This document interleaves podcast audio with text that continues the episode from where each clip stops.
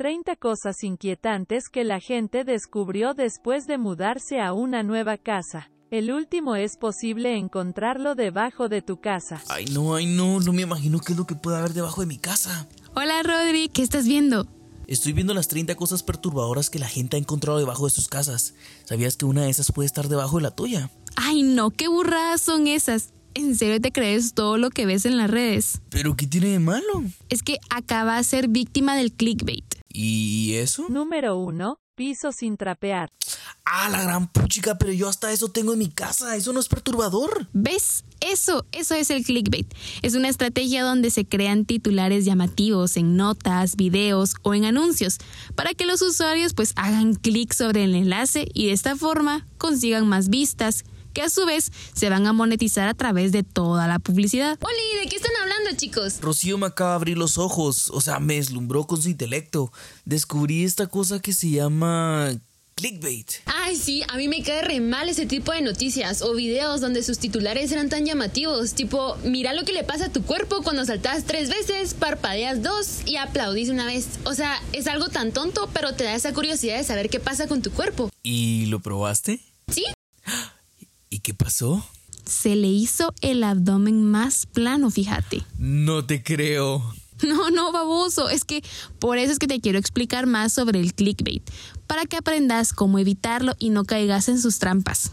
Va, mira pues, el término de clickbait obtuvo popularidad hace como unos tres años tal vez y los medios pues no son, no son tontos, juegan con tu curiosidad porque te dan más dudas que las respuestas y pues obviamente quieres saber de qué es lo que están hablando.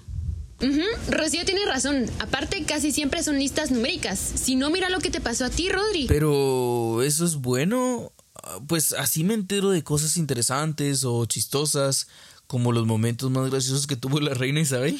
Es que justo eso es lo que quieren, que te sientas parte de algo como importante y hacerte sentir interesante por saber de esas cosas. O sea, no es por ser mala onda, pero este tipo de noticias o artículos solo buscan que los leas para que ganen más. Ay, mucha, me están haciendo sentir mal, en serio. Perdón, Rodri, pero casi siempre son artículos que te mienten. Ay, ya, pero más de algo ha de tener de bueno esas ese tipo de noticias o esas cosas. Fijo, pero la ventaja no es para nosotros, es más para los que lo escriben, porque son títulos de momento o sensacionalistas. Ajá, porque obvio no te ibas a mudar. Entonces, eso de que te ibas a encontrar algo debajo de tu cama parecido a lo del chavo del artículo es mentira. sí, mucha, o sea, mejor prevenir que lamentar. Ya mejor, ya mejor ni le digamos nada porque está feo su modo. Bueno, pero no se enojen. Yo siento que a Rodri lo que le gusta es el chisme y estar en todas las cosas de la chaviza. ¿Pa' qué te digo que no? Sí, sí. Pero dejando de lado que el Rodri se siente in con el chisme, Ro, ¿sabes si hay alguna manera de evitar estas cosas? Eh, sí, sí, sí, sí. Ah. Pues miren, muchas veces nosotros como usuarios de Internet y redes sociales pensamos que solo estamos dentro de ellas para consumir automáticamente cualquier información que nos dan. Pero eso así es así o no? No, Rodri. Nosotros como usuarios también tenemos poder. Nosotros le damos impacto a la información. Sí, me hace sentido. Si lo piensan, podemos llegar a tener rebeliones digitales. Si somos conscientes de lo que compartimos y consumimos, entonces cuidamos lo que otros encuentran en la web. Ajá. Aparte, este tipo de contenido usualmente no busca otro aporte más que el económico. Pero eso sería bueno, ¿no? O sea, si me meto el link, me dan dinero. Aunque ahora que lo pienso, mm, ya no puse mi número de cuenta en esa página, ya que me lo pidió. No, Rodrigo, y no lo vayas a hacer nunca. El beneficio económico, por lo que entiendo, es para ellos, ¿verdad, Rocío?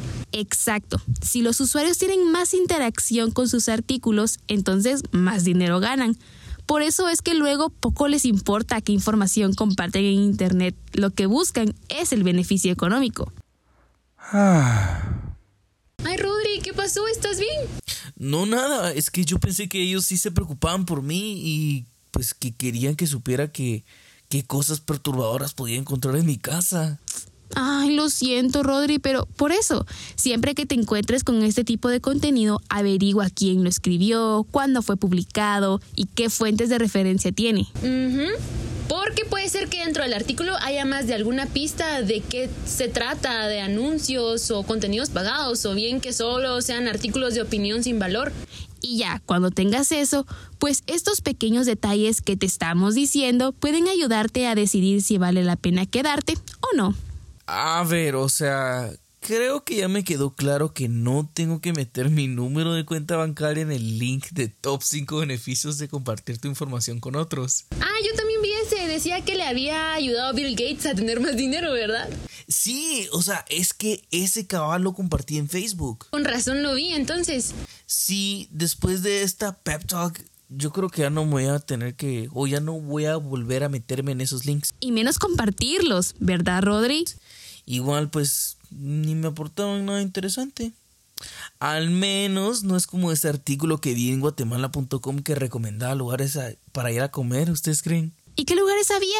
Es que yo tengo hambrita. Ujú, Había un lugar aquí en zona 15. Si quieren ahorita lo busco y vamos a comer, ¿les parece? Va, va.